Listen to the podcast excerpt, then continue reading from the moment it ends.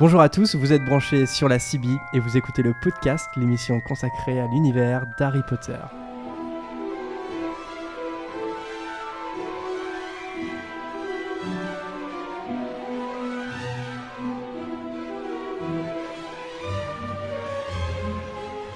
Pour ce premier épisode, je serai accompagné d'Adrien, Salut. de Prune, Bonjour. de Lucas Salut.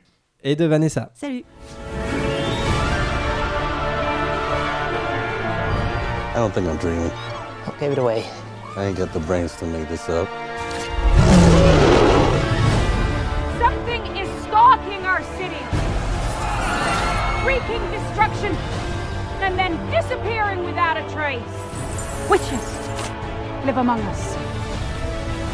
We've lived in the shadows for too long. Alors pour ce premier épisode, euh, nous allons nous consacrer euh, à l'actualité euh, brûlante d'Harry Potter avec le film Les Animaux Fantastiques réalisé par David Yates qui est sorti mercredi dernier dans toutes les salles, hein, pas juste en France, hein, dans toutes les salles, c'est une sortie mondiale. Alors bon, peut-être pour contextualiser un petit peu le, le film, c'est un, ce qu'on appelle un spin-off. Alors pour ceux qui ne seraient pas à l'aise avec le jargon hein, des sagas, euh, c'est euh, c'est un film qui étend l'univers de- d'Harry Potter. Alors ça ne veut pas dire que Harry Potter est dans le film, ça se passe 70 ans avant, c'est ça, hein, 70 ans à peu près? C'est ça. ouais. Euh, avant les aventures d'Harry Potter. Donc ça se passe dans les années 20 à New York, donc sur euh, un autre continent, et on suit les aventures de Norbert Dragono, Newt Scamander euh, en version originale, qui débarque donc à New York avec sa valise remplie de créatures magiques, des créatures magiques qui se font la malle, sans, jeu de mots. Oh. Et s'ensuit donc une suite d'aventures et de péripéties. Euh, voilà, euh, assez, euh, donc le film est réalisé par David Yates, produit par la Warner. Donc encore une fois, hein, donc on est sur la même production hein, que les films Harry Potter. Spin-off assez, assez page vierge, j'ai envie de dire, puisque la seule chose qu'on connaissait du film, c'était le nom du héros, puisque c'est le livre qu'a écrit le héros, enfin, qui est en train d'écrire le, héros pendant, pendant la saga. C'est un livre qui existe dans l'univers d'Harry Potter, qui a été écrit pour de vrai par J.K. Rowling, euh, puisque euh, dans, ça fait partie d'un projet avec deux autres livres qu'elle a écrits, la, la hum, bibliothèque de Poudlard. Voilà, pour, euh, c'était des livres caritatifs, donc les livres existent vraiment si ça vous intéresse.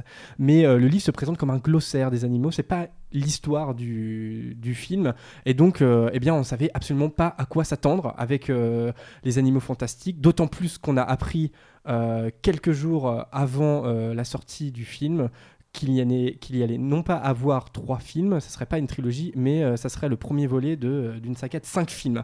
Voilà, donc on en a au moins pour dix ans.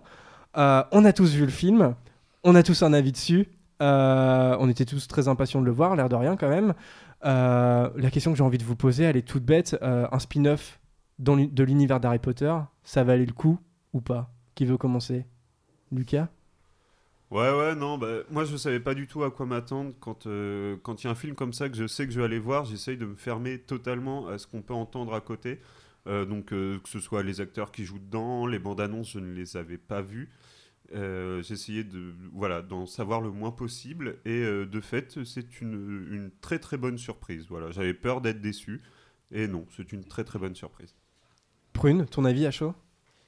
Alors, euh, j'attendais le film. Moi aussi, j'ai évité de trop voir de choses quand même avant. J'ai vu la première bande-annonce qui ne m'avait pas paru si enthousiasmante que ça, mais je l'attendais.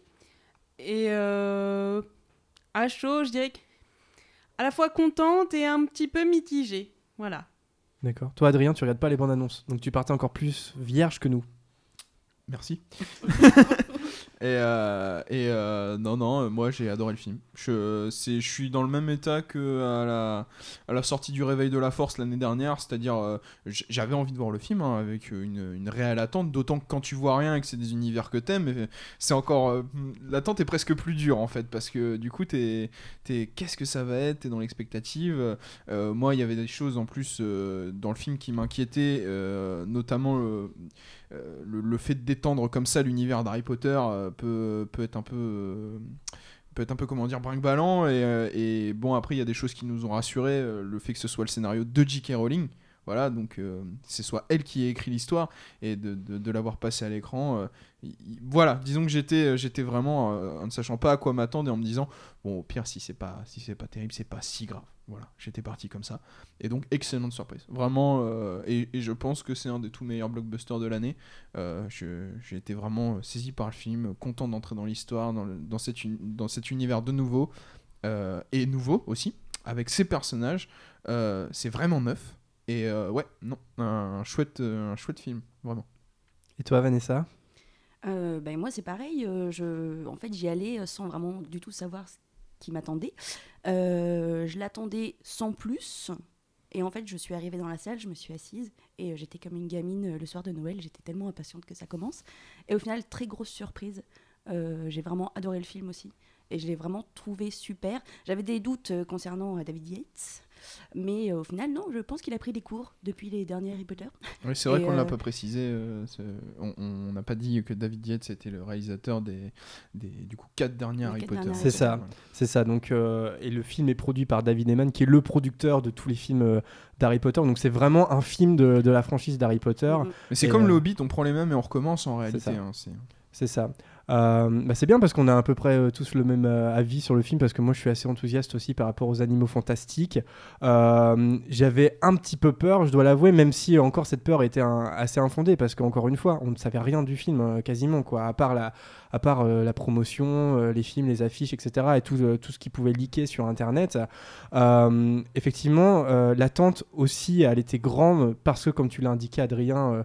c'est un, un scénario de J.K. Rowling, un scénario original. C'est son premier scénario. Voilà, donc commencer avec un blockbuster, c'est pas mal hein, quand même hein, pour une première expérience au cinéma.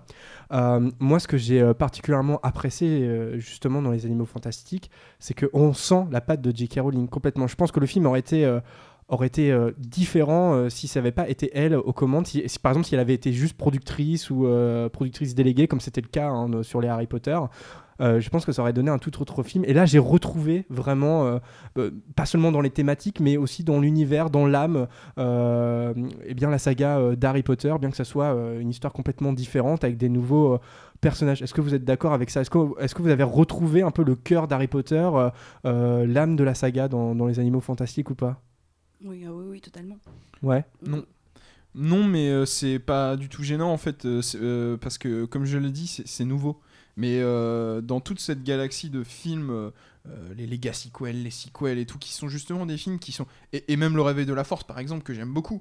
C'est encore des films qui tiennent beaucoup la main de leur grand frère, quoi. Et qui sont, euh, qui sont pas tout de suite à, à, essayer de s'inscrire. Et, ce que je trouve assez génial dans les animaux fantastiques, c'est tu commences sur les premières notes d'Harry Potter et tout de suite c'est un autre thème qui prend la place. Et dans ce film, si tant est qu'on considère que euh, Pou- enfin, parler de Poudlard, euh, utiliser le mot moldu sont des références, le film est, vraiment avec très très peu de références, je trouve, à, ce qu'était la saga Harry Potter.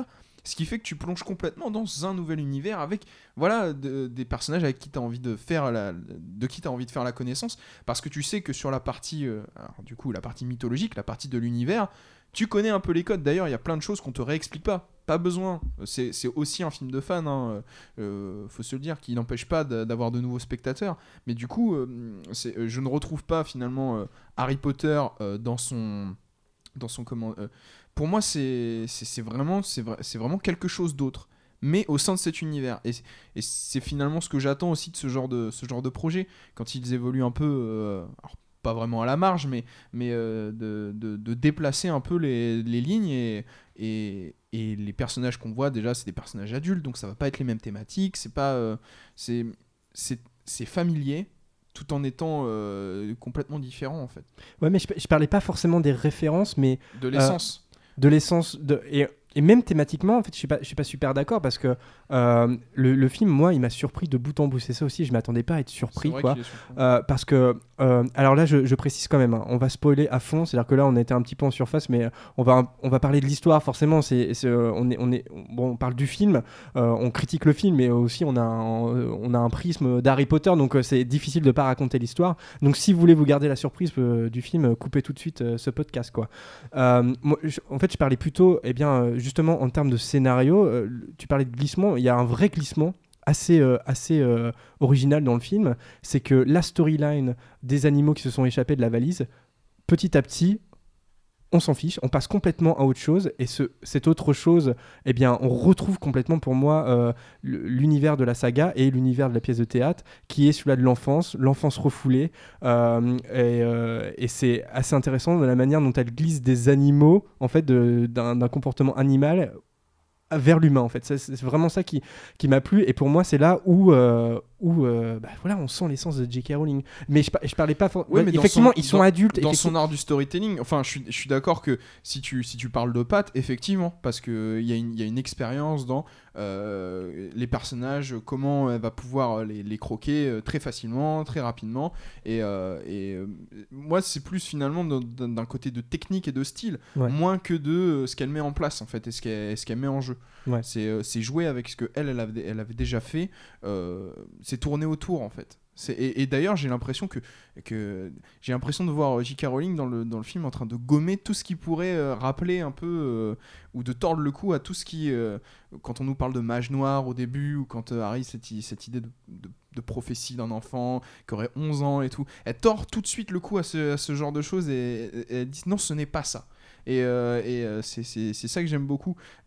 En, ça, voilà, je, je pense pas que c'est l'essence. Genre, Je, je vois pas ça comme de l'essence, je vois ça comme un prolongement de, ce que, de, de, de, de son travail, mais pas, euh, pas, pas véritablement euh, du même bois qu'Harry Potter. non c'est sûr que c'est différent que ça propose euh, complètement autre chose ça je suis d'accord euh, Prune c'est alors je sais parce qu'on en a parlé en off euh, toi justement ce glissement là vers euh, vers l'histoire en fait euh, qui, qui est, qui est le cœur du film hein, euh, euh, qui est cette créature qu'on ne soupçonne pas toi ça t'a un petit peu gêné?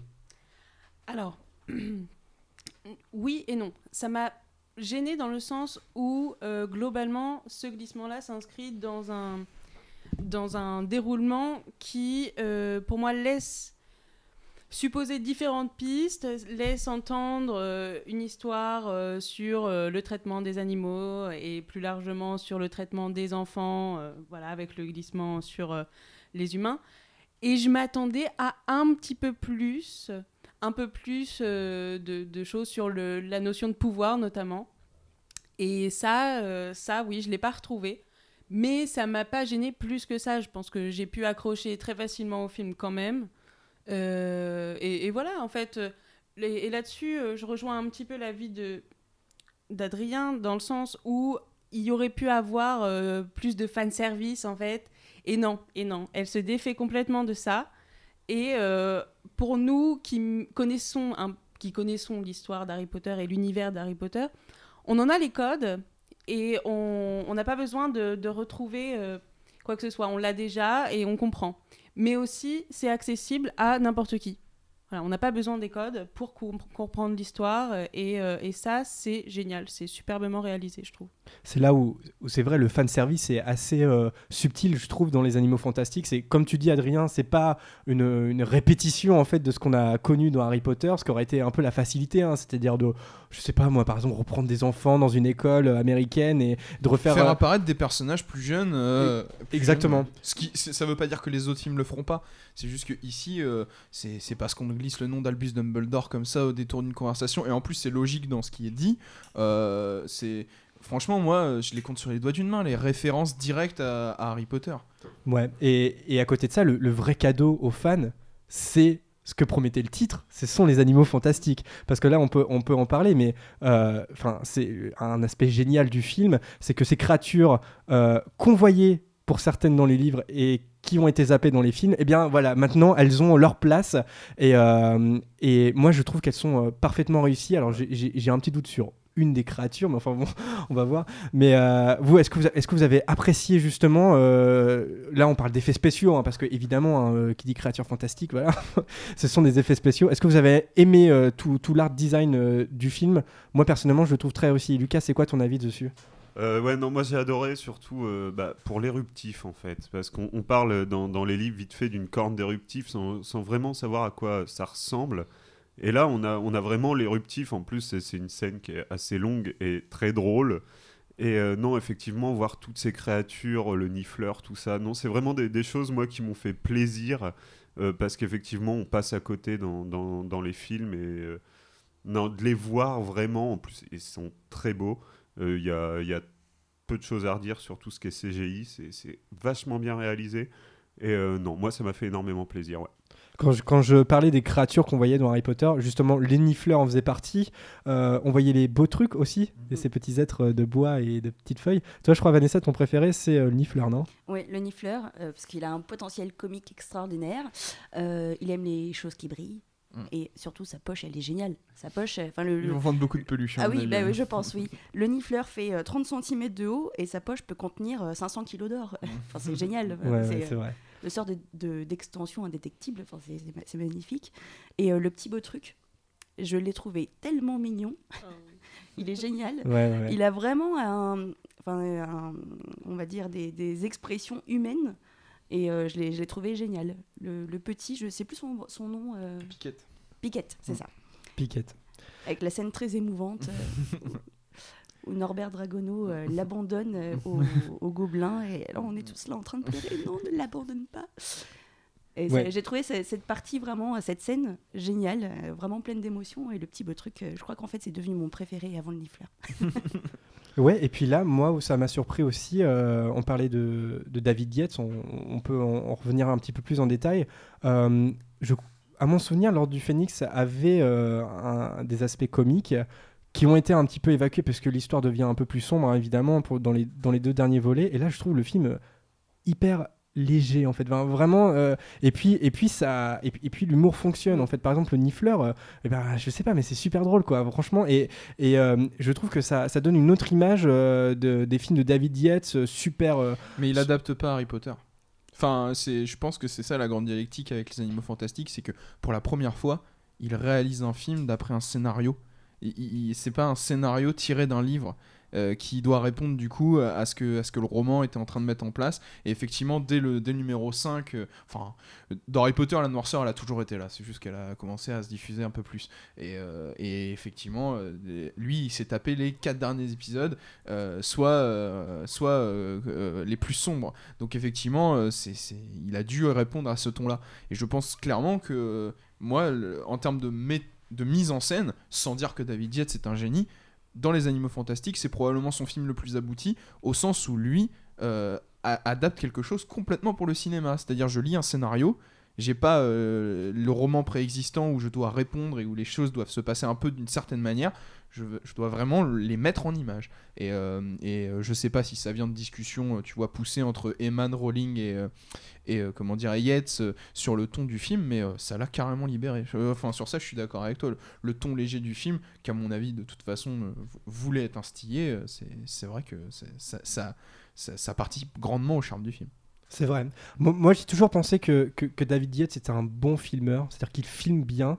Euh, après, c'est la mise en scène générale. C'est-à-dire que, euh, en même temps, la, saga Harry Potter, c'était compliqué. hein. C'est-à-dire que lui, il arrivé euh, après, après Alfonso Cuarón et Mac Newell, et qui tous les deux hein, ont complètement euh, fait basculer la, euh, la saga commencée par Chris Columbus dans complètement autre chose. Et là, David Yates arrive et propose des films plus classiques. Et puis, je pense qu'on on- on lui a reproché aussi pas mal, euh, euh, en fait, les, les choix du scénario. C'est-à-dire que, comme c'est des films de Mm. David Yates, c'est-à-dire que tous les choix qui ont été opérés de, de couper, surtout lors du Phoenix, hein, vous, voyez, vous voyez le pavé.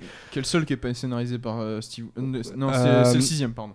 Alors, je crois que c'est le 6. Steve Kloves, Steve Kloves euh, le scénariste de la saga. Ouais, ouais. Et je, euh, non, je crois que je sais plus si c'est le 6 ou le 5 qui n'est pas scénarisé par lui. Donc, Ouais, coup, effectivement. Qui, qui, qui tranche effectivement en termes de choix. Effectivement. Et dans les animaux fantastiques, je trouve qu'il y a encore cet aspect un peu random dans la mise en scène de David Yates à certains moments. C'est-à-dire que euh, je pense à des plans grus ou à des mouvements de caméra. On sent que dans le montage, c'est pas voilà, le, c'est pas hyper travaillé dans, euh, dans la, le, le découpage, etc. Peut-être, sans doute aussi qu'il y a eu pas mal de scènes coupées. Où, euh, je crois que le film a été raccourci, on en parlait un petit peu en off, mais euh, très probablement que la Warner nous proposera une version longue en DVD. Enfin, C'est ça- même, même assez clair parce qu'il y a des coupes qui sont franches. hein. Ouais. Mais par contre, c'est vrai que, euh, eh bien, euh, voilà, moi, moi je l'ai toujours pensé, mais c'est un bon filmeur et je pense à la photographie aussi. euh, la- la- L'affiche était pas très belle, hein, donc ça, ça, ça- ça- c'est- Dégueulasse, peut Ouais, dire. c'était un petit peu terrifiant et en fait non, ça marche très bien et recomposer un New York dans les années 20, et bah, c'est pas super évident, hein, franchement. Et, euh, et là, je trouve que ça marche super bien. Peut-être un mot sur, pas un mot, même plusieurs sur le casting du film. Euh, Eddie Redmayne. euh, personnage principal du film, euh, beaucoup de gens étaient réticents par rapport à Eddie Redmayne, tout simplement parce qu'il a tellement euh, un style de jeu singulier que euh, eh ben, il peut pas plaire à tout le monde, ça c'est clair. C'est quoi à votre avis? Est-ce que Eddie Redmayne fait un bon Norbert Dragono, Vanessa? Moi, je le trouve très convaincant, ouais. Ouais. Qu'est-ce qui t'a plu dans, dans, dans son interprétation du rôle? Hum, son côté un peu introverti, très timide, euh, regard fuyant, j'aime beaucoup ce- son jeu de regard. Euh, après, euh, bon, je- j'aime beaucoup son accent aussi. Ça, Ouais, c'est- ouais, ouais. ça fait le charme du personnage. Et en plus, qui ressort hein, par, par rapport aux autres, euh, aux autres personnages qui sont américains, Voilà. évidemment. On vous conseille de voir le film en VO, hein, surtout. Je sais pas ce que ça donne en VF, mais euh, je pense que la VF ne réussit pas à Eddie Redmayne. Donc, j'ai pas trop envie d'essayer. Lucas, ton avis sur euh, Eddie Redmayne euh, Alors, ou le casting hein, de façon générale Moi, je l'ai vu en VF. hein, du coup. Ouais, ah oui, tu l'as vu en VF alors Ouais, euh, la VF est bonne, hein. moi elle m'a pas gêné, moi qui suis pourtant normalement un puriste de la VO. Euh, là j'étais avec des amis euh, qui n'aiment pas la VO et donc on est allé la voir en VF, en avant-première en plus. Et euh, non, le, la VF lui manque pas en fait. Finalement, comme son jeu d'acteur derrière est bien justement par ce jeu de regard et qu'effectivement on a bien un peu le, le, nerd un peu. Le, mec on voit, il est dans ses bouquins et finalement le contact humain, euh, c'est pas son truc et ça rend très bien puisque son personnage n'est pas quelqu'un d'humain, enfin de, de très lié à l'humain. Il est beaucoup plus à l'aise avec ses animaux qu'avec les humains. Et, vrai. et je trouve que justement, ces, ces tics, on en parlait avec Adrien, hein, c'est un personnage qui a beaucoup de tics. Et Adrien me disait que c'est un acteur qui a beaucoup de tics d'ailleurs. Oui. Et euh, non, moi je trouve que ça réussit vachement bien. Il rentre très bien dans la, peau- dans la peau du personnage. Et, euh, et non, je trouve qu'il est très bon dans ce rôle-là. Toi, Prune, toi, tu, tu, tu aimes plutôt Eddie Redmayne, notamment dans The Danish Girl. Oui, oui, alors j'aime beaucoup Eddie Redmayne, mais je suis tout à fait conscience de, consciente de ses tics et euh, là je le trouve très très bien utilisé. Pour moi c'est même euh, voilà c'est euh, Newt Scamander qui ressort des traits d'Ed- d'Eddie Redmayne plus que plus que l'inverse. Et là je suis vraiment contente parce que ça permet de montrer aux gens que voilà Eddie Redmayne peut jouer ce type de personnage et euh, vraiment être imprégné par le personnage. Et vraiment, euh, ça. Voilà, moi, je, je voyais plus l'acteur cette fois. Je le voyais plus. Moi, sur plusieurs points, ça m'a ça m'a fait penser à Johnny Depp dans Pirates des Caraïbes, en fait. Tellement qu'il s'approprie le personnage, je pense qu'il y a eu un travail en amont où, euh, enfin, vraiment, il est taillé sur mesure. Ou alors, ça joue au tournage, mais j'y crois pas pour un film qui coûte aussi cher. Toi, Adrien, il t'a convaincu dans ce film? Ouais, beaucoup. Non, euh, non mais je, puis euh, je, suis assez d'accord avec euh, ce qui ressort, c'est-à-dire que euh, il y a un personnage en fait qui se dessine, et je pense que là, on peut remercier J.K. Rowling réellement en termes de scénario d'avoir écrit un personnage, bah déjà qui est un peu à l'inverse des canons, euh, du, blockbuster, euh, parce que effectivement, quand tu le dis, on a un personnage introverti, mais c'est presque à la limite de l'autisme en fait. Il, est euh, vraiment dans son monde. quand, il, arrive à New York, bon, il y a ce côté candide, perdu et tout. cette démarche un peu gauche. Voilà, effectivement, Eddie Redmayne a cette, mâchoire un peu proéminente qui lui donne une voix effectivement particulière.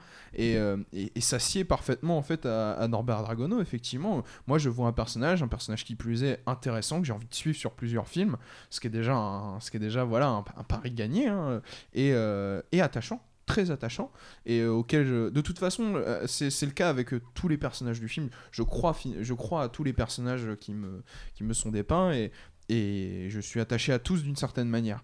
Donc, euh, et euh, pour le coup, euh, Eddie Redmayne, en plus, je suis, assez injuste parce que moi, je l'ai vraiment détesté dans un film que j'ai détesté, détesté. Tu l'as- tu l'as pas aimé dans un mauvais film. Et et- Disons, c'est Jupiter Ascending c'est des, des Jupiter- Wachowski. C'est Jupiter, voilà, et, et- et où lui, je trouve que c'est vraiment la, la plus grosse catastrophe du film. Non, c'est Mila Kunis, c'est pas vrai en plus. Mais, euh, mais en tout cas, euh, c'est vrai que lui euh, était une catastrophe ambulante, quoi. Ça, plus euh, ses choix de films que je trouvais hyper, acadé- hyper académiques. Enfin, quand il joue chez Tom Hopper, moi, il m'en touche une sans bouger l'autre. Et, et, et quand t'arrives dans Jupiter Ascending, je, je trouve ça catastrophique. Donc, effectivement, quand c'est lui qui est mis à la tête d'une saga pour prolonger un univers et tout, je suis pas forcément des plus enclins à, suivre ça. Bah voilà, j'avais tort. hein. Et, euh, et j'ai aucun souci à avouer que effectivement j'avais tort et, et qu'il est très convaincant et que j'aurais grand plaisir, à mon avis, à le revoir euh, euh, dans Les Animaux Fantastiques 2. Non, bah, tant mieux. Moi, moi, je suis d'accord. Je trouve que le, personnage lui colle vraiment à la peau. C'est-à-dire que il a, il a un jeu très maniéré et qui colle pas à tout. En fait, je pense que c'est clairement un acteur qui peut pas tout jouer. Et quand il joue, à chaque fois, peu importe son rôle, on a l'impression qu'il est observé ou qu'il se sent observé. Et là. C'est tout, c'est toute la, la geekerie en fait quelque part de, de, de ce personnage, c'est-à-dire qu'il il- il veut passer inaperçu et il y arrive jamais.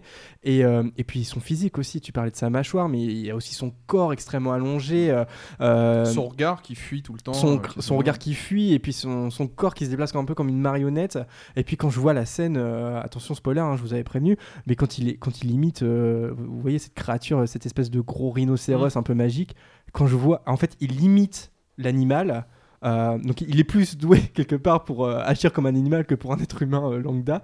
Et il imite l'animal pour le mettre en confiance et pour qu'il puisse rentrer dans sa valise. Et quand je vois cette scène c'est surréaliste. Et ben j'imagine pas un autre acteur faire ça quoi. C'est vraiment c'était Johnny Depp. ou Jo- ouais, mais non, ouais, ouais, peut-être Johnny Depp, mais Johnny Depp, il a pas, il a pas ce côté introverti, enfin pas, pas, pas à la manière d'Eddie Redmayne. Enfin, pour moi, c'est vraiment. Ouais, euh, c'est parce que tu crois au personnage qui est né défini dans, le, dans tout le film. Là encore, euh, J.K. Rowling, bravo, c'est un zoologiste. Et la façon dont il va utiliser euh, ses, ses capacités euh, bah, pour régler les conflits va toujours être à la manière d'un zoologiste et pas d'un sorcier qui tout de suite, euh, avec sa baguette, va devenir hyper fort. Et, euh, et ça, c'est super en termes d'écriture de personnage parce que j'y crois encore plus euh, parce que quand il lui arrive quelque chose, quand il doit sortir d'une situation, ça va toujours être alors soit avec l'aide d'un animal euh, que, que, dont, que lui il connaît, enfin toutes ces connaissances là en fait vont c'est ça qui va faire sa différence et ses, et ses capacités en fait. Euh, là où Harry Potter c'était peut-être tu vois ses amis.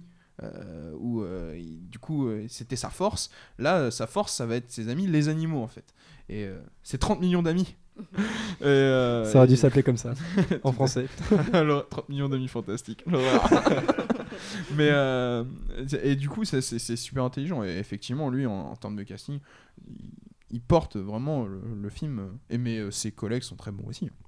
Outre Norbert, je trouve que un personnage, euh, donc on parlait que c'était des adultes et, et on sait déjà, on s'éloigne complètement d'Harry Potter.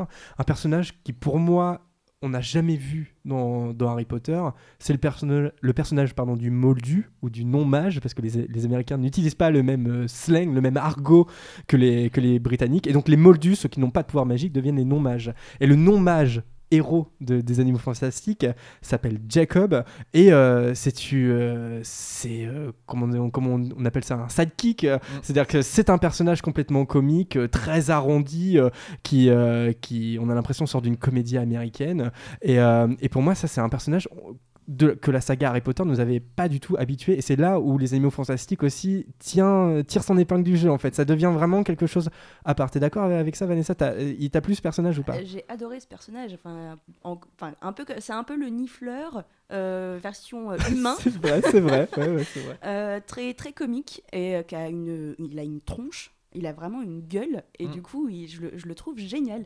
Euh, je crois que c'est mon personnage humain préféré dans dans, dans le film. En même temps, la plupart du temps, les Moldus sont quand même des gros enfoirés.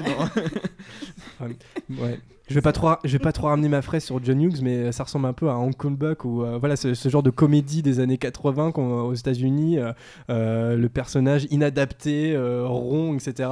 Euh, et c'est vrai que voilà, enfin moi je trouve que c'est euh, vraiment un personnage euh, à part et euh, euh, que nous propose J.K. Rowling et euh, auquel elle nous avait pas euh, proposé. Vous êtes d'accord ou pas au fond? Prune. Euh, ouais, non, moi je, je trouve ce personnage très attachant et c'est Ouais. vrai que un non-mage euh, comme personnage principal, entre guillemets, c'est. C'est quelque chose qu'on ne voyait pas du tout dans Harry Potter. C'est euh, quelqu'un qui n'a aucun pouvoir, si ce n'est le fait d'être très très attachant. Et, et non, il est, il est très bien dans ce rôle. En plus, voilà, il, enfin, je pense qu'il réagit comme chacun de nous réagirait quand il arrive dans la valise. Il est comme un gamin. Il voit des choses qu'il a toujours eu envie de voir, je pense. Et là, il arrive là-dedans et il est heureux, quoi. Et je, je pense qu'il est aussi attachant parce que nous, on adorerait être à sa place. Exactement, c'est-à-dire que le film est très simple dans sa mise en place. C'est-à-dire qu'il se sert de ce personnage qui ne connaît rien à la magie pour nous faire découvrir un autre univers. Et donc, en fait, c'est super simple comme procédé. hein. C'est c'est vra- c'est vraiment le Candide qui va découvrir au fur et à mesure comme le spectateur. Et ça, c'est une super idée de et scénario. qui va euh. découvrir des nouvelles choses. C'est, quand on parlait de nouveauté, en fait, Kowalski, c'est notre porte d'entrée dans l'univers des animaux fantastiques, c'est-à-dire euh, tout ce que la saga n'a, peut-être, pas développé dans Harry Potter, effectivement, tout ce qui est animaux fantastiques, ani- animaux magiques, et c'est extrêmement malin, en fait, plutôt que d'être didactique avec un personnage, avec, euh, comment dire, le personnage de Norbert Dragono qui expliquera toujours par le dialogue, là, on, on montre carrément un personnage qui arrive dans cette espèce de zoo, cette valise, euh, c'est très amusant en plus, c'est compartimenté comme un zoo, effectivement, les, des tentures magiques pour recréer les, les- les atmosphères. Mhm. Et, euh, et du coup, euh, c'est c'est vrai que c'est super intelligent. Et, et, euh, et il faudrait pas euh, enlever le fait que ça se passe à New York dans les années 20 et thématiquement c'est intéressant parce qu'en fait on prend la figure de Jacob Kowalski. Donc je me permets de faire une espèce de racisme ordinaire, mais je pense que cette personne est polonaise d'origine. Et du coup, euh, on, a, on a la figure de l'immigré qui vient, qui veut essayer d'être un self-made man, euh, d'être, euh, d'a- d'avoir un rêve comme ça et découvre, euh, enfin, La dure réalité. la dure réalité des choses et, et- et par ailleurs euh, se retrouve plongé dans quelque chose d'encore plus extraordinaire que, que cette aventure dans laquelle il veut se lancer. Et euh, ce qui est très fort, c'est que des personnages comiques comme ça, d'autant qu'il a vraiment effectivement le physique du sidekick comique. Et tu te dis, attention, c'est là que ça peut devenir lourd et, effectivement peu intéressant. C'est pas un personnage qui est finalement très actant, il est, plutôt suiveur en fait. Et, euh, euh, comment dire, c'est- Norbert hein, qui, voilà, a, a cette espèce de point d'accroche, ce personnage auquel pour lui il peut se fier. Et ce qui est très fort, c'est d'arriver à ne pas en faire un personnage agaçant. Et, et que quand il y a de l'humour avec lui, ça marche. Mm. Euh, alors que c'est pas des gags d'une. Voilà, c'est pas- d'une écriture euh, démentielle, c'est c'est juste extrêmement bien fait. Et, euh, et du coup, le personnage lui aussi est attachant, t'as envie de le suivre. Euh, Il y a sa relation là en plus avec, euh, avec un des personnages féminins. Et euh, c'est super effectivement ça apporte quelque chose. Puis effectivement un personnage moldu comme héros comme, comme ça et je trouve que c'est peut-être une des déceptions on en reparlera de, de- de ce film c'est euh, le, le film construit une équipe que moi je trouve superbe à parité. Et, euh, et, et euh, finalement il va, il va la déliter. Et, et c'est Ah bah, oui et, oui et non, hein, quelque oui, part. non, non, mais c'est- c'est- disons que à l'échelle du film qu'il est construit là, ouais. que- qu'on peut regarder en plus sans idée de continuité, hein, je, je pense vraiment que tu peux regarder le film en te disant l'histoire elle est finie à la fin. Je- je- Il y, a, il y a- il y a comme ça une espèce de, de capsule, ça, ça, ça peut être fermé. Euh, il a construit un groupe qui, d'un- en un Mhm. sens, euh, euh, ne, ne- ne va pas faire durer. euh, euh, là, c'est mais euh, mais euh, au-delà de ça, c'est- c'est c'est une force effectivement d'avoir mis ce personnage-là qui apporte de l'humour et qui apporte aussi, je pense, toute cette dimension de celui qui n'est qui n'est pas sorcier et qui et qui du coup interroge le rapport par rapport au, au monde des sorciers face au monde euh, réel, quoi. enfin au monde euh, Ouais. des, des moldus quoi. Je- euh, Lucas disait euh, c'est un personnage principal et moi je, je suis- je suis d'accord avec ça. D'ailleurs le, le film se, se termine sur lui et puis on sent qu'il y a un amour hein, pour, ce, pour ce personnage vraiment, euh, voilà, vraiment très intéressant. Qui est très positif en plus, enfin, qui est, qui est un- qui- euh, on aurait pu en faire un personnage extrêmement euh, égoïste, euh, stupide, enfin, on, on aurait pu vraiment en faire le, le sidekick vraiment agaçant. Et on en fait un personnage non, qui a des, qui a des valeurs plutôt nobles et, de, Mm. et, et qui. et qui agit pas forcément de manière stupide dans les choses, euh, Et je-. Et je pense que la scène la plus mouvante du film justement, il, il- voilà, il, il est le sujet principal de la scène la plus mouvante du film. On va pas vous spoiler quand même ça, on n'est pas non plus des, sauvages. Des sauvages, des sauvages, comme on dit. Euh, bah, je sais pas, pour euh, peut-être euh, pour faire le tour euh, des, des- des personnages, tu disais personnages féminins? Donc euh, euh, avec euh, Norbert et, Jacob dans le quatuor hein, des- animaux fantastiques, on retrouve Tina et Queenie, hein, deux sorcières. Qu'est-ce qui vous ont inspiré ces personnages Enfin, j'insiste sur les personnages parce que c'est vachement important quand même.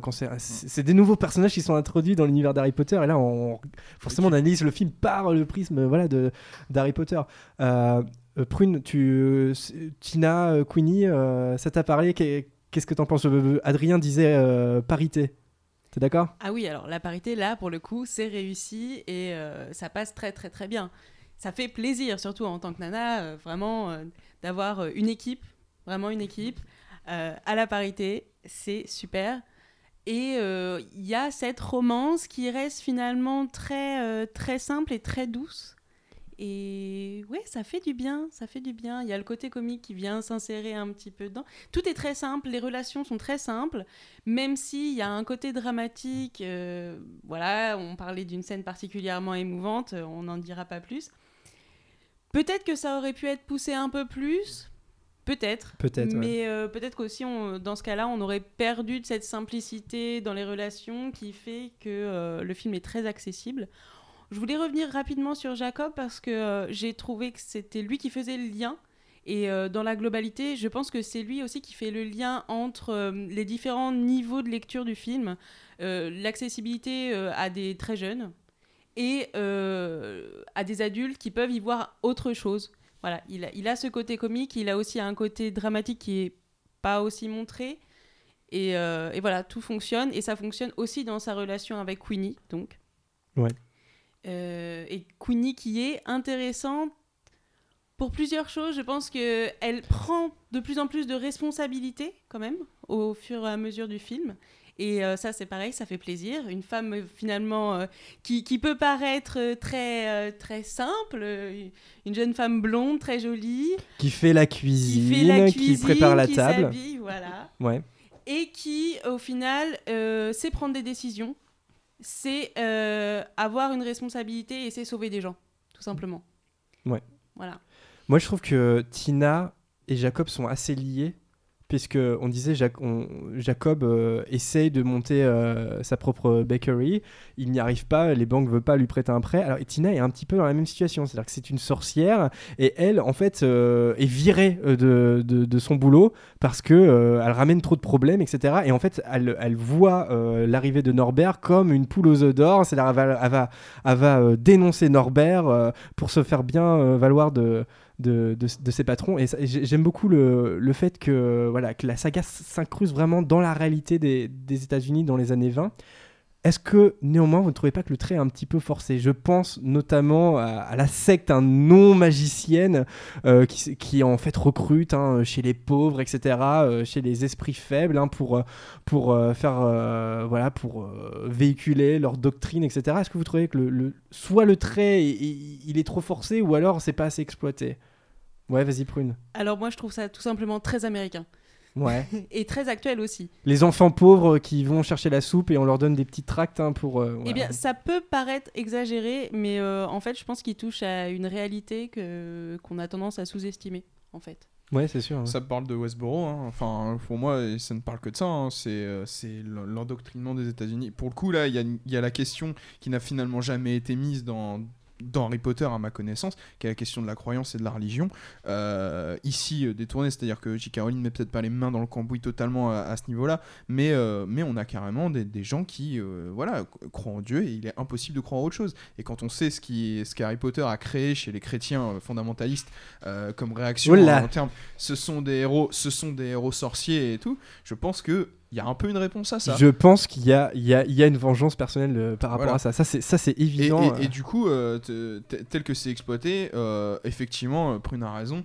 Euh, je trouve qu'elle est encore bien gentille par rapport à ce qu'est la réalité, parce que quand tu vois ce que font les gens de Westboro avec leurs propres enfants et leur euh, propre endoctrinement, je trouve pas ça. En plus, remis dans le contexte des années 20 et tout, je- trouve ça, je trouve ça plutôt crédible. Et si je puis me permettre, je- sur les personnages féminins, Ouais, euh, c'est, euh, je, je trouve le personnage de Queenie super. vraiment, en plus, il est, il est comme ça un peu lunatique et, et je, trouve très intéressant ce qui se passe avec Kowalski, puisque Kowalski et, et, et Queenie sont sur le, sont finalement la même ligne. Ce sont des personnages secondaires qui, qui apportent finalement euh, peut-être les, les choses les moins sérieuses euh, de, de, de ces quatuors de personnages. J'ai une déception sur l'équivalent euh, féminin de, de Norbert en fait, sur le personnage Tina. de Tina que je trouve étrangement développé. Je trouve pas en plus que l'actrice euh, Catherine Westerstein est super convaincante dedans. C'est-à-dire que elle, elle fait le taf parce que euh, voilà, elle, elle est pas, euh, elle est pas à côté de ses pompes. Mais je trouve, je sais pas si c'est un défaut d'écriture, si c'est un défaut par rapport à Elle n'a l'actrice. pas de mais- pouvoir spécial déjà. et, et oui, et puis j'ai du mal à comprendre ce personnage en réalité. Je, je, je, je, vois hein, l'histoire qui est créée et tout, et, euh, et pour le coup, elles sont euh, le fait qu'elle finalement elle ne soit, elle soit toujours dans le sillon de Norbert, euh, ça la dessert un peu en fait. Et je trouve qu'elle manque un peu de, de, de- de corps par rapport à, par rapport à ce qu'elle pourrait avoir, euh, et, et, et du coup d'intérêt finalement dans, dans ce qui s'y passe. Ça se rattrape un peu au fur et à mesure du film quand Ouais. elle va être vraiment mise. euh, Peut-être qu'en fait, il y a, y y ce moment où les, les filles vont être absentes et où euh, il y a que euh, Jacob et Norbert qui vont finalement agir euh, contre les animaux. euh, et je trouve qu'il y, a ce- a, y a ce moment où finalement les filles manquent peut-être en fait. Plus euh, un, truc que je trouve moyen créé. Enfin, euh, en termes de cohérence, je trouve ça étrange. euh, le fait que elle va dénoncer Norbert pour ensuite l'héberger chez elle, pour ensuite le récupérer, C'est le ramener au gouvernement. Adrien. Tu n'as donc pas Non, de cœur. j'ai pas, j'ai pas vu ça comme ça parce qu'en plus je trouve que ça tombe, euh, euh, je trouve que pour le coup leur euh, romance à eux, hein, je, je fais des gros guillemets parce que c'est, c'est une phrase échangée, euh, échangée vers la fin du film. Je, je trouve que pour le coup c'est, c'est pas très construit ça, donc du, il y a, il y a je trouve des choses à creuser à niveau de ce personnage là et pour le coup elles sont pas dans ce film là. Voilà, c'est juste que je veux dire. Par contre je trouve le personnage de Queenie, je trouve ça super et la, la, la relation des deux sœurs, je trouve ça très intéressant. Euh, oui, je voulais juste rajouter, justement, à mon avis, ça va être un personnage à suivre dans les prochains films. Vraiment, en tout cas, ils, Ils en gardent sous le coude euh, à tous les niveaux. Je hein. pense et c'est oui, bien. Oui, oui, et j'espère, j'espère vraiment en fait, parce que effectivement, le personnage de Tina est pour moi le plus faible du, du Du quatuor. quatuor. Mm, J'ai trouvé un peu larmoyante aussi, surtout tout le long du film. euh. Non, puis l'actrice, euh, l'actrice, je, je sais pas si c'est vraiment, je sais pas si c'est l'écriture ou Catherine Westerson, mais elle est un peu distante par rapport, au- par rapport aux autres et j'ai, l'impression que tout le monde s'amuse dans cette cour de récré là euh, magique, sauf elle qui regarde peut-être un peu ça en mode, euh, je sais pas, est-ce que je suis sous contrat, tu vois, enfin, il y, a un- il y, y a un truc comme ça. Elle fait le taf, hein, mais c'est, ouais. On va, on va finir le tour des personnages avec. euh, là, on a parlé de, de personnages gentils, mignons, mais il y a les antagonistes, évidemment, dans les animaux fantastiques. Euh, Colin Farrell, dans le film. Alors, moi, quand j'ai appris que Colin Farrell allait jouer dans un film Harry Potter, j'ai fait la gueule. Voilà, je le dis. Comme Mais- tout le monde, je pense. Voilà, c'est parce que, mais parce que aussi, euh, alors je me souviens plus, mais je crois qu'on on- on apprenait ça avant d'apprendre que le livre, que le film allait se passer aux États-Unis, euh, aux États-Unis, quoi, donc euh, et à New York, donc c'était un petit peu compliqué. Et, et bien voilà, encore une fois, euh, pareil hein, que Eddie Redmayne, j'étais as- assez, euh, bah, assez convaincu, tout simplement, euh, pas épaté non plus, mais convaincu par euh, Colin Farrell. Euh, Qu'est-ce que vous pensez de ce nouveau méchant dans l'univers d'Harry Potter, Vanessa? Oui, euh, ça passe. Faux méchant, faux méchant. Je suis pas totalement convaincue non plus. D'accord. Parce que j'ai jamais forcément beaucoup aimé Colin Farrell. Je le trouve assez plat au niveau de son. Moi aussi. Ses expressions visage. Ouais. Et même corporel, euh, c'est pas non plus exceptionnel. Après, encore une fois, il fait le job. Enfin, il est convaincant en méchant, on va dire, mais ça reste euh, un jeu d'acteur très basique pour moi et j'ai jamais vraiment euh, porté Colin Farrell dans mon cœur. Il joue bien Et, les euh, racistes, comme j'ai entendu euh, à la sortie de la salle. Non, il a une tête de méchant, lui, de toute façon. Donc, euh, ça passe, mais sans plus. Et Lucas, ton avis? On peut, on, on peut parler, hein, on a dit euh, spoiler, euh, spoiler alerte à tous les niveaux. On peut parler euh, du, du, du- du retournement de situation qui là est assez osé, un peu roublard hein, euh, quand même, euh, puisque le personnage de Colin Farrell, donc cet employé hein, du ministère de la magie américain, est en fait Grindelwald, le grand méchant, hein, enfin pré-Voldemort, qui a combattu Dumbledore.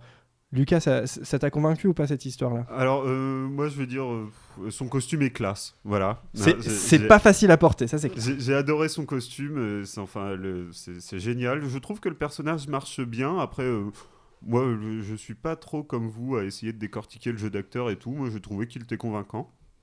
Et effectivement, pour là, c'est un coup où justement les fans sont un peu avantagés puisqu'il y a le moment où ils donnent le pendentif à croyance, où euh, c'est un pendentif des reliques de la mort, où là, on peut commencer à deviner que c'est Grindelwald. Et euh, effectivement, euh, c'est ce que me disait Adrien, et je suis d'accord avec lui. Le, le problème, c'est de créer ce personnage qui marche bien, et finalement, à la fin du film, euh, de le détruire. Voilà, ce, ce personnage n'est pas un vrai personnage. Mm.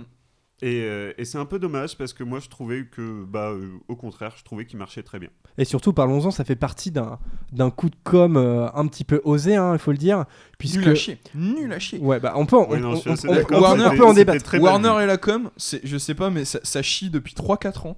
De- Je veux dire, euh, quand tu vois ce qu'ils font avec DC, ce qu'ils font avec tous les univers, de faire ça, d'annoncer que. euh, Enfin, je peux le. Vas-y, vas-y, annonce. Ouais, ouais, annonce. D'annoncer qu'en gros Johnny Depp rejoint les Animaux Fantastiques 2, c'est une chose. D'annoncer qu'il jouera Grindelwald, c'est bien.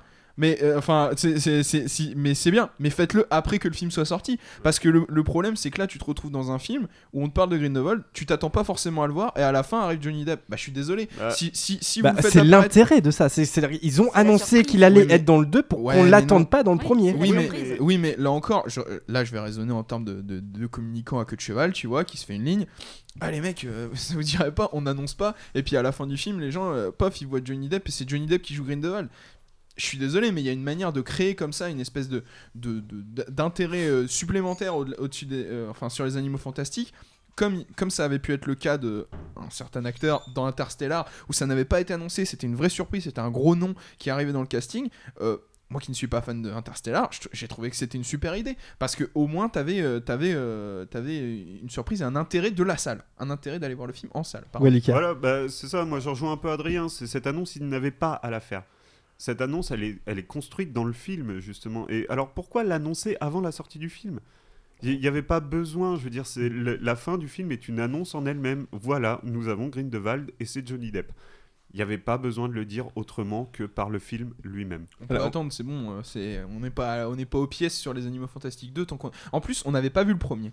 C'est- parce que ça, c'est, c'est, c'est aussi des choses qui malheureusement sont, sont, sont au détriment des films parfois. C'est t'annonces directement ce qui va se passer dans les 2 et 3 quand le premier est pas sorti et qu'on n'a pas pu juger sur pièce. Créer de l'attente à partir du moment où quelque chose a capté les gens.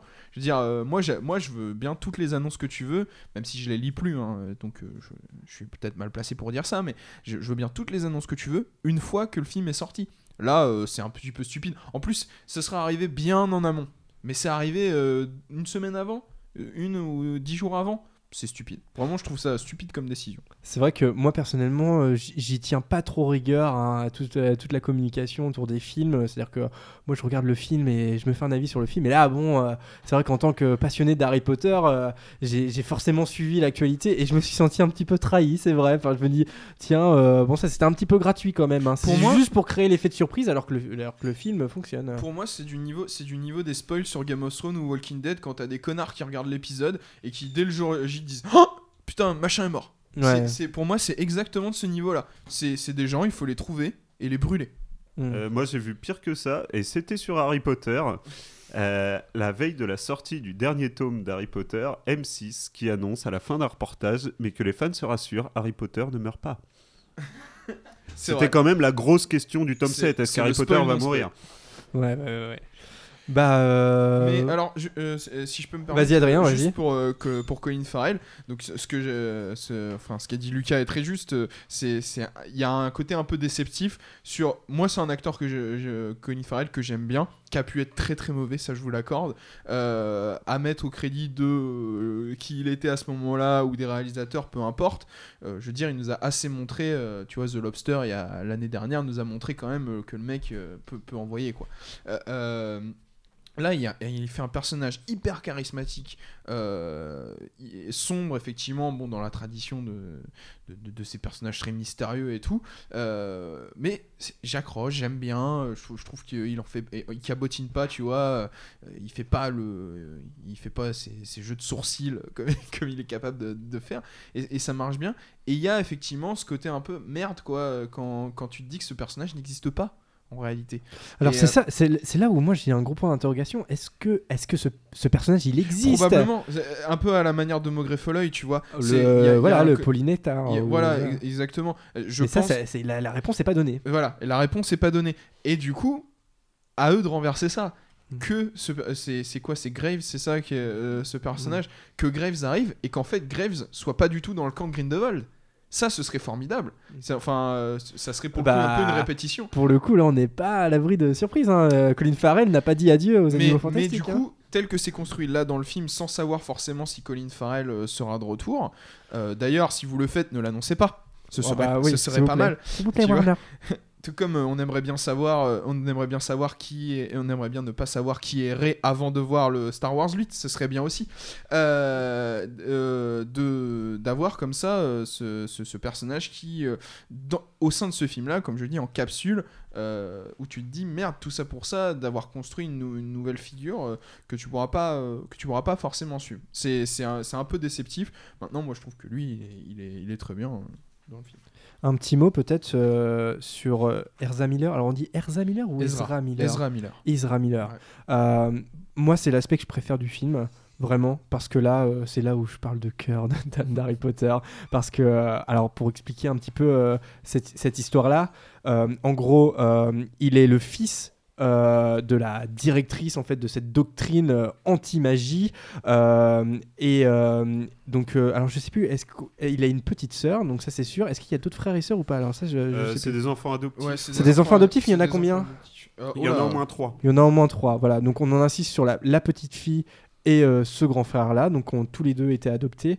Et, euh, et donc évidemment euh, cette mère est anti-magie et, et elle comment dire elle restreint en fait ses enfants à s'épanouir pleinement. Et là on est complètement dans les thématiques d'Harry Potter, on retrouve hein, ce qu'on a, ce qu'on a, ce qu'on a vu. Et donc ce personnage euh, donc qui s'appelle Credence, croyance en français, euh, développe une espèce de bête, de, voilà, qui s'appelle un obscurus. Et euh, Obscurial ou Obscurius? Alors, Ah ouais, on, alors- appelle, on appelle une personne qui développe un obscurus un obscuria.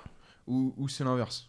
Si je me mets une bonne colle. je, je- C'est ça. oui. Un, un obscuria, c'est une personne qui développe un obscurus qui est cette entité euh, qui est en fait euh, un concentré de magie. euh, enfin, comme quand tu, quand tu retiens Ouais. quelque chose, quand tu retiens de la colère, c'est euh, c'est le, le fait de ne pas pouvoir exprimer ses pouvoirs magiques qui s'exprime dans une entité euh, euh, voilà, destructrice. moi j'adore cette idée. Qu'est-ce que vous en pensez, Vanessa? Euh, oui, puis j'ai trouvé aussi le traitement de la bête en elle-même euh, visuellement euh, très convaincant. Je trouve ça super, ça me rappelait un peu. euh, euh, C'était euh, lequel euh, le film avec euh, tous les, les nuages noirs euh. Tous les films de Warner. Ouais, tous Euh, les non, films, non, non, mais euh, le, le- le Harry Potter où justement il y a toutes ces transitions dans la pancine avec euh, la fumée noire Ah, qui bah c'est le descend. 6. C'est le- alors, c'est, Ah euh, oui, c'est le 6. oui, c'est quand Slughorn montre, euh, ouais, montre euh, ce qui s'est passé avec Jeu du Zor. euh, Oui, ouais. voilà, tout ça. Mm. Euh, j'ai- trouvé justement un rapport en fait euh, Harry Mm. Potter avec ce- ce- Ouais. cet effet nuage noir euh, fumé. euh, et non, j'ai trouvé ça super intéressant. euh, le, le traitement vraiment, c'est le nuage noir euh, qui, qui voilà qui, qui, qui a une force euh, phénoménale et qui peut tuer en un instant. Enfin, j'ai trouvé ça vraiment bien représenté. Puis ça fait un pont direct avec la pièce de théâtre, hein, parce que Exactement, le nuage ça, noir. ça, ouais. moi, moi c'est aussi ça que j'ai bien aimé parce que tu parlais d'actualité d'Harry Potter, euh, Adrien, dans l'introduction. Et là, euh, vraiment, il y a une cohérence entre, euh, entre ce film qui se passe 70 ans avant et le- la pièce de théâtre qui se passe 19 ans après hein, les aventures d'Harry Potter. Donc vraiment, ça, c'est, c'est passionnant. Lucas, t'es d'accord avec ça ou pas? Alors moi j'aime beaucoup, je trouve que ça marche très bien. euh, ce Lucas mange des de- bonbons, hein, si euh, vous n'entendez pas au casque. de croyances. Et, euh, parce que justement, alors attention, spoiler encore une fois, hein, euh, le film nous montre très tôt que cet enfant un petit peu particulier dont parle justement le personnage de Colin Farrell, c'est la petite sœur, c'est Modesty. Et on, on est vraiment amené à penser que c'est Modesty. Alors ça, ça te, ça te plaît ou pas? Et ben, euh, au début, j'étais déçu. Moi, quand j'ai vu ça, j'étais déçu. Je me, disais, pourquoi ils vendent la mèche comme ça? C'est dommage. Et en fait, non, là, euh, croyance qu'on croit justement être un, un donc un, sorcier, euh, enfin un enfant de sorcier dépourvu de pouvoir magique, finalement est, un sorcier très puissant qui, à force d'être maltraité par sa mère adoptive, développe euh, justement cette entité euh, complètement destructrice et, euh, et je trouve que non ça marche très bien justement ce plot twist je trouve que il marchait très bien Moi, je trouve que ça marche parce que dans tout le film, on est surpris. Et là, pour le coup, bon, c'est une manipulation de spectateur en bonne et due forme, hein, parce que, en gros, on annonce que, effectivement, euh, la menace sourde hein, qui, qui est présente dès le début du film, ça va être alors un obscurus ou un, voilà, c'est euh, c'est ça, un obscurus. Et, euh, et en fait, dès que, dès que cette information-là nous est donnée, pouf, on voit la petite fille. Donc on se dit, bah c'est la petite fille, hein, forcément. Et en fait, voilà, on est dans la manipulation de mise en scène, de montage, parce que en fait, euh, voilà, c'est pour déplacer un peu comme un tour de magie. hein, c'est de la presti- prestidigitation, en fait. hein, voilà, on montre, euh, on, on montre là, on veut, on veut que le spectateur regarde pour pas qu'il, pour pas qu'il se rende compte de ce qui se passe en hors champ. Prune, ce, ce petit côté roublard et tout ça, ça t'a plu ou pas? Alors moi, euh, peut-être contrairement à vous, j'ai trouvé ça tellement gros que je ne pouvais pas y croire. Euh, justement, on nous montre. C'est un peu Rogue, hein. c'est Rogue dans Harry Potter, euh, le premier. hein, euh, il est tellement, euh, voilà, c'est à la fin c'est Quirrell, euh, voilà. Enfin, on est un peu dans, dans cette même idée de, dé- de- voilà, de, de, de diriger le regard du spectateur là où euh, la menace n'y est pas. Je sais, je sais pas si euh, vous avez eu le. Mais quand on a parlé. Enfin, quand il a parlé de Crackmall, je me suis dit, est-ce qu'on n'est pas en train de nous mettre Usard à l'intérieur du film, en fait? J'ai eu cette. euh, cette Ah, euh, c'est ce- pas ce fou. moment. Ah ouais. je me Non, suis ça aurait pas pu. Hein, 70 ans, oh la vache. euh. Bah, en même temps. Ah ouais, ouais, si, ça aurait pu, ouais, mais- si, ça aurait pu. euh, Excuse-moi, je t'ai coupé, Prune. Alors non, c'est intéressant parce que j'ai pensé à la même chose. C'est vrai? Ah ouais, putain, ouais, Oui. oh, zut. Mais, euh, mais j'ai très vite pensé qu'on nous manipulait quand on nous montrait la petite fille. C'était trop facile. C'était beaucoup trop facile. Et là, j'ai peut-être euh, peut-être un avantage, euh, entre guillemets, euh, sur, sur d'autres gens, parce que, de par mes lectures, j'ai pu déjà rencontrer en fait cette figure de l'Obscurus. Et là-dessus, j'ai beaucoup aimé le traitement qui est assez différent de celui dans des livres ou dans d'autres films, où souvent cette forme de magie incontrôlée qui est particulière aux enfants, elle est dans la, alors elle est toujours dans la destruction complètement, mais c'est plus de l'ordre euh, d'une onde destructrice, euh, voilà, tout se décompose. Et là, ça décompose pas, ça, ça, ça casse, c'est brûlant en fait, c'est brûlant, c'est pas froid, c'est vraiment brûlant. Et là-dessus, j'ai beaucoup, beaucoup aimé le contraste entre un enfant, un adolescent, presque un jeune homme, qui est hyper renfermé, qui est hyper froid, et cette, cette brûlure, en fait, qui ressort euh, dans sa forme de l'obscurus. Bon, bah voilà, on a. Euh, ouais, Adrien, tu veux. Ouais, je, je passe sur le traitement esthétique de l'Obscurus que je trouve, euh, enfin, une espèce de traitement Warner que tu trouves à travers euh, beaucoup de leurs productions, mais ça, c'est un, c'est un de leurs défauts, c'est-à-dire quand bien même c'est un studio qui est directors friendly selon leurs propres termes, au final, tu retrouves quand même un peu tout le temps, euh, tu vois, la, la même patine esthétique, le, le même côté, euh, bon, bah, quand on peut le faire en CGI, pourquoi le faire en dur, tu vois, il y a ce genre de truc, et, et que ce soit dans les décors, dans la direction artistique, mais moi, ce que je trouve très intéressant avec cette idée de l'Obscurus, euh, parce que je me suis interrogé, je me suis dit, un truc aussi gros, pourquoi on n'en a pas parlé dans Harry Potter? Et en fait, je me suis rappelé que les frères Cohen euh, te disent que dans un film, le plus important, c'est ton contexte. Et en fait, quand tu te remets dans le contexte de New York des années 20 et tout, tu comprends pourquoi t'as pas entendu parler de l'Obscurus dans Harry Potter. C'est parce que dans le temps où ça se passe dans Harry Potter, les Sandbourbes, désolé, j'utilise une expression... euh, Mad Blad. euh, euh, les, les sandbombes, les crackmolls, tout ça, c'est accepté en fait dans la société. Ce qui n'est pas exactement le cas dans la société des sorciers à l'époque euh, du New York des années 20, tu vois. D'où le fait qu'en fait, tu euh, y ait ces choses-là qui soient développées. Et, puis, euh, bon, la société euh, était peut-être plus hostile aux sorciers. On, ne sait pas, on verra aussi toutes ces relations parce que, visiblement, dans ce que disent le gouvernement des sorciers, et là encore, progressisme de J.K. Rowling, parce que la présidente, c'est une femme noire dans le New York des années 20, euh, puisque le racisme est déplacé hein, dans les Harry Potter, d'avoir ce contexte-là fait qu'en fait c'est super logique d'avoir l'Obscurus dans les animaux fantastiques et non pas dans le reste de la saga Harry Potter. Et ce qui te place, c'est euh, toutes les thématiques du film dont on parlait, hein, euh, l'obscurantisme, le, fait voilà d'a- d'a- d'avoir peur de l'autre euh, et, toutes ces questions qui, peuvent se développer. D'avoir l'Obscurus là, c'est intéressant et, et en plus c'est plutôt... Alors c'est- par un artifice de, de scénario, enfin c'est- par euh, une astuce d'écriture, à savoir que Norbert Dragono a déjà rencontré un Obscurus et c'est finalement la seule donnée qu'on a de son passé qui est, euh, qui est dure, qui est, qui est, qui est, qui est- Très belle scène où on voit l'obscurus d'un- d'une petite fille qui est décédée. euh, Ça et, ça et, et sa relation avec une l'estrange.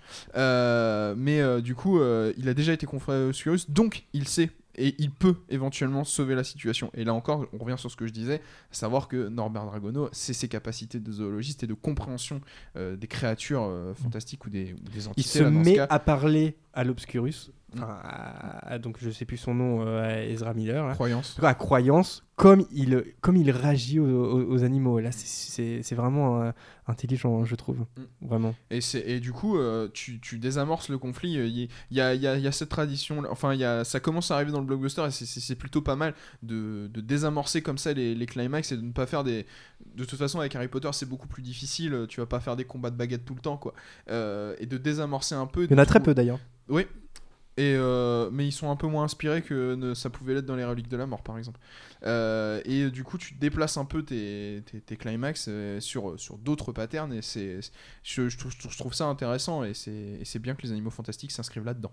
Tu parlais de la présidente, Adrien. On peut peut-être euh, conclure là-dessus parce que je sais qu'il y a des réticences par rapport à la représentation du politique dans les animaux fantastiques, notamment toi, Prune. Euh, puisque la résolution, le dernier acte, toujours un petit peu problématique chez David Yates, comme on l'a dit. euh, Dans le un- blockbuster actuel. hein. Oui, et un peu étrange dans le sens où euh, effectivement la communauté euh, de la magie américaine est différente euh, outre-Atlantique dans le sens où elle est beaucoup plus élitiste et, et où la, comment dire, les, les magiciens sont beaucoup plus paranoïaques par rapport au sang, au fait que le sang soit pur, etc.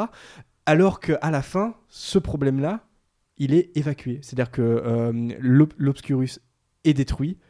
Euh, le vrai méchant est Grindelwald. Attendez, la menace, ça va être lui. Donc lui, il porte ces thèses-là. Mais quelque part, tout, euh, tout le, le gouvernement avec euh, la présidente en tête, on les laisse partir comme si de rien n'était, alors que quand même, c'est attaqué pendant tout le film. Toi, Prune, t'as pas aimé cet aspect-là du film? Eh Enfin, dans son dernier acte, en tout cas, dans la manière dont ça se conclut et dont on laisse filer ces personnages. Oui, c'est ça. C'est vraiment la résolution qui m'a paru euh, un petit peu, peut-être pas facile, mais superficielle, complètement. Mais du coup, ça crée une attente envers les prochains films. Voilà, c'est. Bah après, on pense sait pas si on va les retrouver. Et- on et- sait pas si on va les et- retrouver. et- et euh, vraiment, de- je pense que-. Je pense que cette version longue potentielle dont on parlait, c'est le troisième acte qui a le plus souffert de ça. Je, je le pense vraiment. Il y a une manière dont, dont les actions vers la- le troisième acte sont précipitées, où tous les personnages vont se retrouver how convenient au, même endroit, au même moment, qui fait que euh, forcément quelques bouts de péloche qui, qui se baladent à droite à gauche pour permettre de rendre ça un peu plus et d'inscrire ça un peu plus euh, un, un- un peu plus fortement je, je, je, je- vraiment ça j'en suis j'en suis intimement convaincu Lucas Vanessa sur, euh, sur son dernier acte par rapport euh, voilà, à ces, à ces antagonistes-là qui- qu'on laisse filer quelque part. euh. En fait, ils capturent le vrai méchant alors que eux, quand même, euh, on les épargne pas pendant tout le film. Ça vous a gêné ou pas? Alors, moi, non, moi, ça me gêne pas tant que ça parce qu'on parle quand même du pouvoir en place. hein. Donc, c'est c'est l'autorité qui est, qui est en place. Et, et du coup, effectivement, ils, ils se rendent compte qu'ils avaient une taupe, hein, euh, en quelque sorte. Et euh, ils l'ont ils l'ont attrapé. Après, quelque part, ça veut pas dire que tout le gouvernement est corrompu. Moi, ce qui me gêne plus dans cette résolution, c'est. euh, euh, et ben voilà, on a quand même un Deus Ex Machina qui fait que on peut détruire, enfin on peut euh, voilà déconstruire tout ce qui a été fait dans le film, c'est-à-dire faire oublier toute cette destruction de New York à, à tous les moldus. Et j'ai trouvé ça un, un petit peu facile de voilà, et on, on leur fait tout oublier. Ouais, on Avec la répare tout. Oui, ouais, non, mais après ça, donne- ça donne ça donne place à une scène magnifique, je suis d'accord. Mais euh, je trouve que c'est un peu facile. Je vais, je vais venir moi un truc qui m'a vachement déçu dans un truc qui n'a rien à voir, c'est Naruto. Où, euh, non mais c'est vrai, hein, mais il y a un peu ça dans Naruto. Il y, a- il y a un épisode où euh, quasiment tout le monde meurt hein, dans le village de Naruto, et le grand méchant à la fin dit quelque chose du genre ah non Naruto t'as raison, c'est pas très gentil ce que j'ai fait. Bon bah ça tombe bien, j'avais un sort de côté, bah je ressuscite tous tes amis. Et euh, ah, voilà. c'est Narnia-like c'est Narnia-like me- avec la potion qui ne ressuscite que les gentils Voilà, c'est ça. Moi, ça m'a donné le coup de ah bah non mais vous inquiétez pas, j'ai un, truc pour être tranquille moi. Alors que justement ça pouvait créer un problème qui aurait pu être euh, important dans ceux d'après. C'est justement cette exposition du monde de la magie au non mage. D'accord. Et toi, Vanessa, outre euh, avant en fait les adieux des personnages, là on est tous d'accord où c'est vraiment très réussi. Et comme on aime les personnages, ça nous touche qu'ils se disent au revoir. Euh, cette résolution là avec euh, avec le ce, ce ministère euh, Ministère américain et avec euh, Grindelwald, euh, voilà, t'en penses quoi toi, de, de cette résolution? Euh, alors moi, ça m'a pas choqué forcément qu'il laisse partir euh, les, enfin Norbert Dragono, etc. sans aucun problème, puisque de toute façon, ils ont bien compris que c'était pas lui le responsable.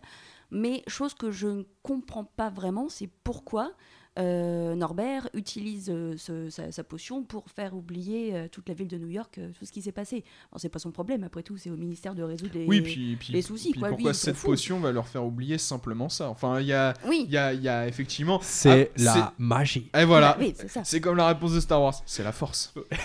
Non mais je, Non, mais je- c'est vrai. je suis d'accord, effectivement, ne nous posons pas ces questions-là euh, comme ça. Enfin, Alors oui, je voulais rebondir là-dessus, c'est qu'on apprend dans le film quand même que cette potion euh, qui vient d'un animal, je sais plus comment il s'appelle. Bah, Alors, qui, Démons est et- l'animal que et je trouve pas très réussi. hein, euh, désolé. C'est le Démons- yo-yo Démons et merveilles.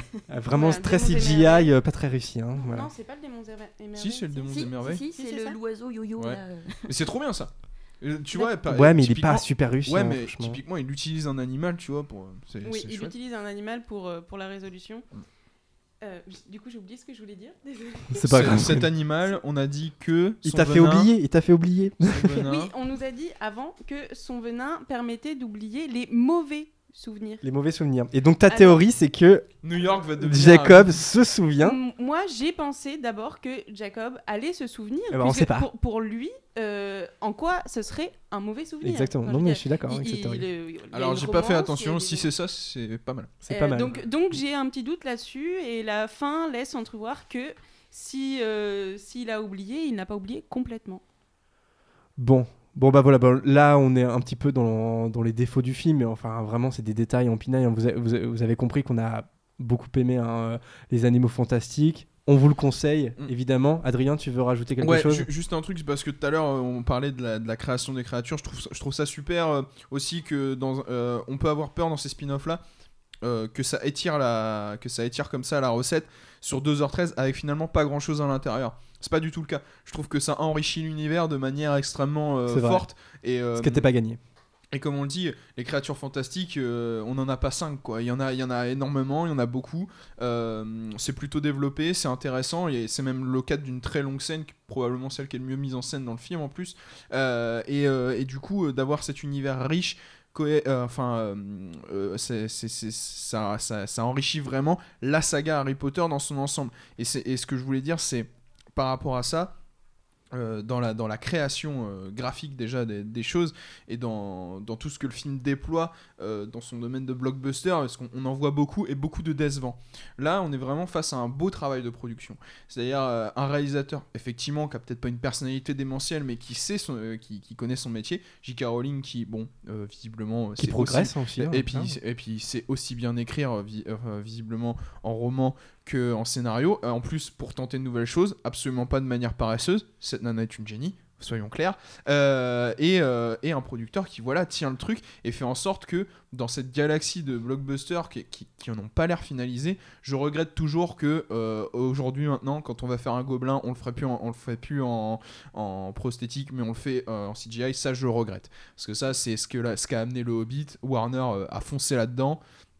Tout comme des décors de C'était quand New même York avant, hein, parce que tu vois, genre les gobelins, les elfes de maison. euh, Ah non, les gobelins. non, les gobelins, ah non, oui, les oui, t'as gobelins raison. ont toujours été en Les maquillage. elfes de maison, euh, non, mais euh, oui. Les elfes de maison, non. Mais, mais du coup, euh, c'est- euh, d'a- d'avoir. euh, c'est c'est- bon, c'est- c'est c'est- c'est dommageable, mais dans le reste, dans la direction artistique, dans la façon dont c'est fait, c'est hyper bien tenu, quoi. C'est un- c'est, euh, euh, p- parlons aussi de ça, ce sont des films, ce sont des produits. hein. Et, euh, et, et sur ça, on a vraiment un film qui est, qui est, qui est, qui est plus qu'honorable euh, au niveau de, Un bon de ce qu'il produit. propose de ce qu'il propose au public et, euh, et de te dire euh, dans, le domaine du cadre du, film familial parce que c'est vraiment familial hein, pour le coup vous pouvez vous pouvez y aller en famille euh, je, trouve que ce que ça propose c'est d'une qualité ré- réelle quoi.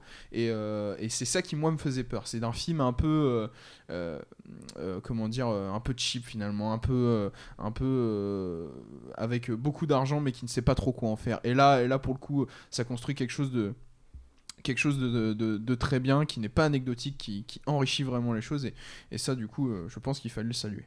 Un beau cadeau de Noël pour les fans, mais pas seulement. Euh, Lucas, tu voulais rajouter quelque chose? Ouais, ouais, je voulais revenir sur l'utilisation des animaux. En fait, moi, j'avais un peu peur, comme je savais rien du film, que je n'avais que le nom, euh, les animaux fantastiques.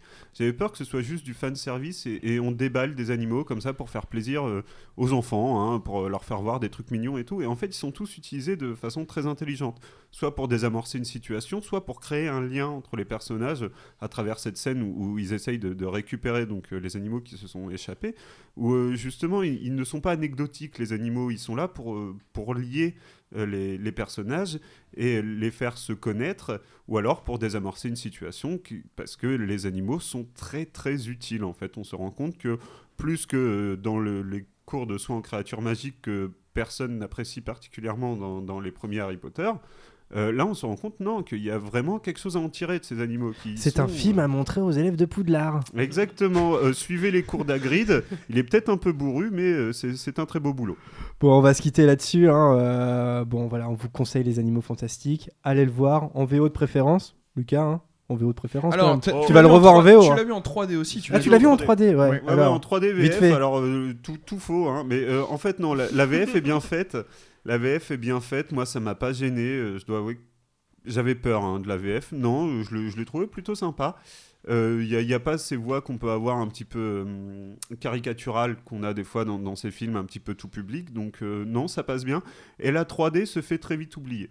Comme, euh, comme beaucoup de 3D au début, elle fait un peu mal aux Ce qui yeux. est son principal intérêt. Elle, elle est un peu gênante et finalement, non, au bout de, au bout d'un quart d'heure, 20 minutes de film, elle se fait complètement oublier et euh, Et puis de temps voilà. en temps, il y a une créature qui saute euh, oui, voilà, au il y a, visage des spectateurs, j'imagine. oui, il y a quelques, il y a quelques éléments, mais c'est c'est pas poussé. On, on voit pas qu'ils ont fait ça exprès pour la Ouais. 3D.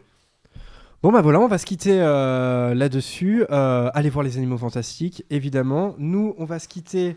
Alors, euh, je sais plus, j'ai oublié la musique. Sur quoi on va se quitter, Adrien? Non, tu avais dit sur un, sur un morceau de la BO des Ah Animaux oui, Fantastiques. voilà. Ah oui, alors euh, le morceau s'appelle Tina Takes Newt In. Donc Newt, hein, c'est euh, Norbert Dragono.